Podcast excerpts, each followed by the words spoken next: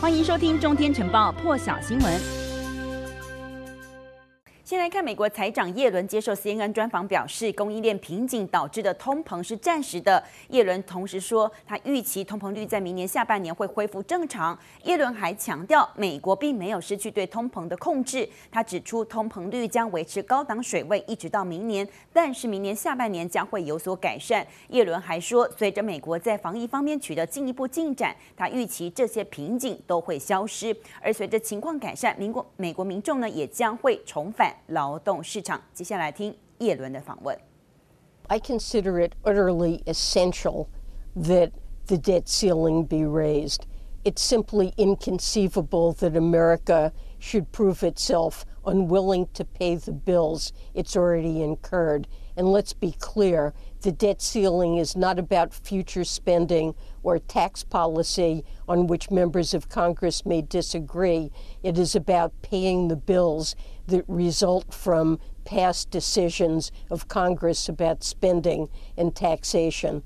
It would be utterly catastrophic, something that has not ever happened in the history of America. Um, our assets, our treasuries are regarded as the safest assets on the planet because America can be counted on, always has, to pay its bills. I personally believe this is a responsibility that Republicans and Democrats uh, should share, uh, that it's something that both parties can, should do. Uh, together, it's a housekeeping matter, uh, doing what's necessary to pay our bills. I have confidence it will get done, but I will leave it to the Speaker and um, to Leader Schumer to figure out what the best way is forward on that.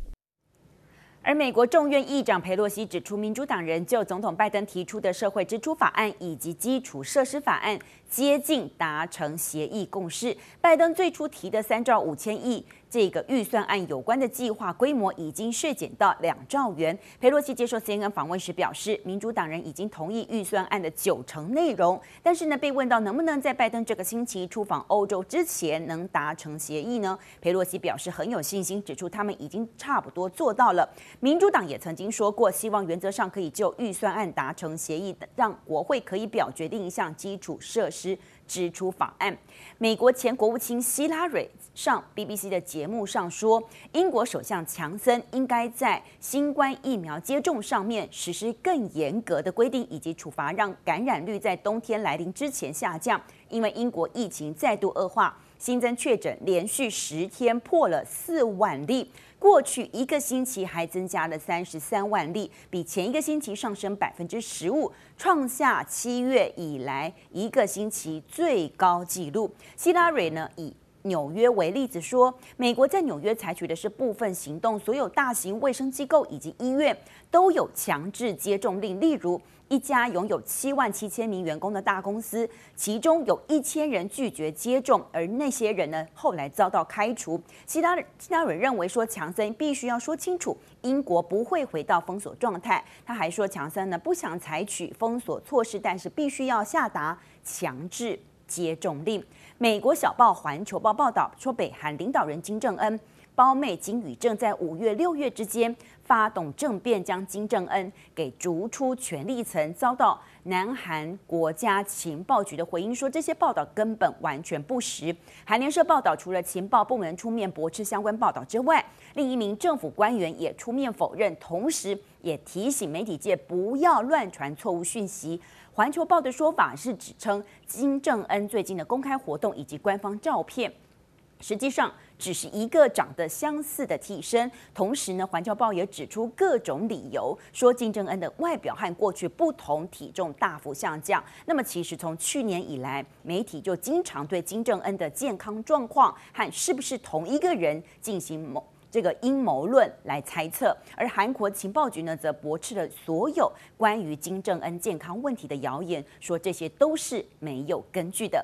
俄罗斯克里姆林宫发言人佩斯科夫刚刚透露，俄罗斯和美国说两国已经达成了共识，总统普丁将在不久的将来再次与美国总统拜登举行会晤。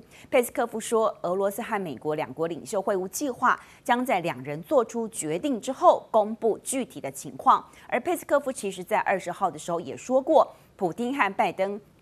在年底有可能再次会面。同时，佩斯科夫也指出，俄罗斯没有办法阻止乌克兰加入北约，但是有可能把后果减到最低。那么，普丁呢，在六月的时候，曾经在瑞士日内瓦和拜登总统举行面对面的俄美峰会，双方会后当时发表了联合声明，指出俄美将在不久将来展开双边战略稳定对话，为未来为未来的这个军备控制还有降低风险措施奠定基础。现在又有进一步的消息，更多精彩国际大事，请上中天 YT 收看完整版，也别忘了订阅、按赞、加分享哦。